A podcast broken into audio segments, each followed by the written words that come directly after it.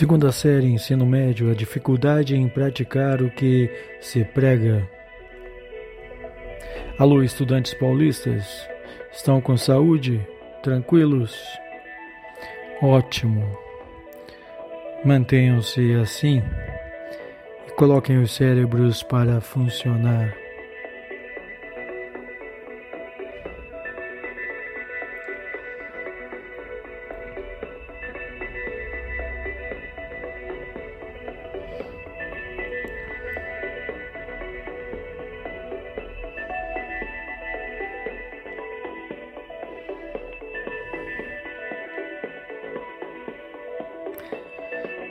Se um macaco acumulasse mais bananas do que pudesse comer, enquanto a maioria dos outros macacos morresse de fome, os cientistas estudariam aquele macaco para descobrir o que diabos estaria acontecendo com ele.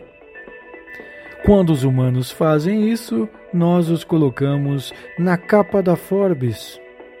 Emir Sader Forbes é a revista mais famosa do mundo, americana. Destaca os mais ricos e poderosos.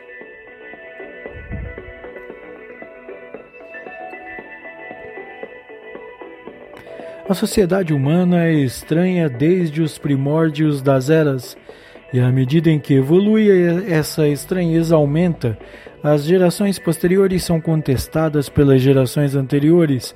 As mudanças realizadas pelas gerações no poder causam enormes polêmicas e, a partir daí, batalhas imensas são travadas. No campo dos argumentos, significam evolução no pensar, mas extrapolam sempre, se tornando guerras, violência e destruição completa, obrigando a uma série de perdas e recomeços.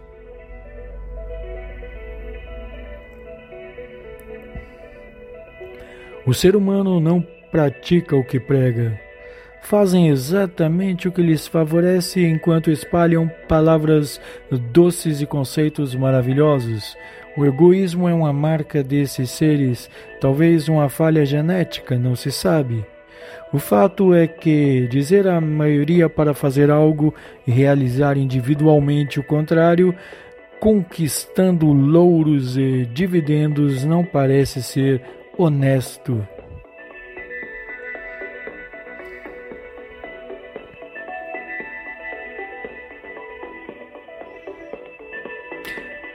Os proprietários do mundo são os que agem assim e enriquecem ininterruptamente.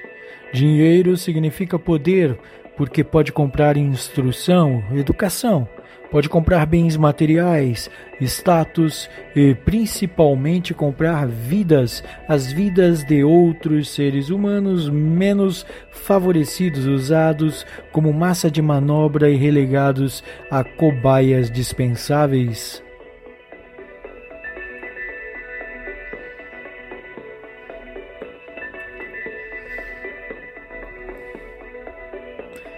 Como é possível endeusar os poderosos que decidem o rumo dos miseráveis, colocá-los como semideuses, quando na verdade deveriam esses serem os alvos da maioria, instados a cumprir com as promessas vazias que fazem sem jamais perderem um centavo sequer de suas posses?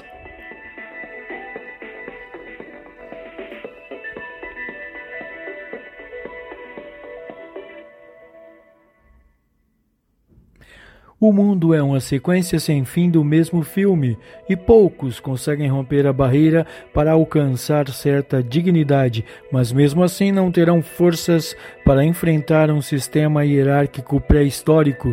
Então, ou se juntam a eles, ou habitam um limbo no qual jamais terão voz para debater com os maiorais e serão desqualificados pelos miseráveis pela falta de ação suficiente para mudar esse estado de coisas.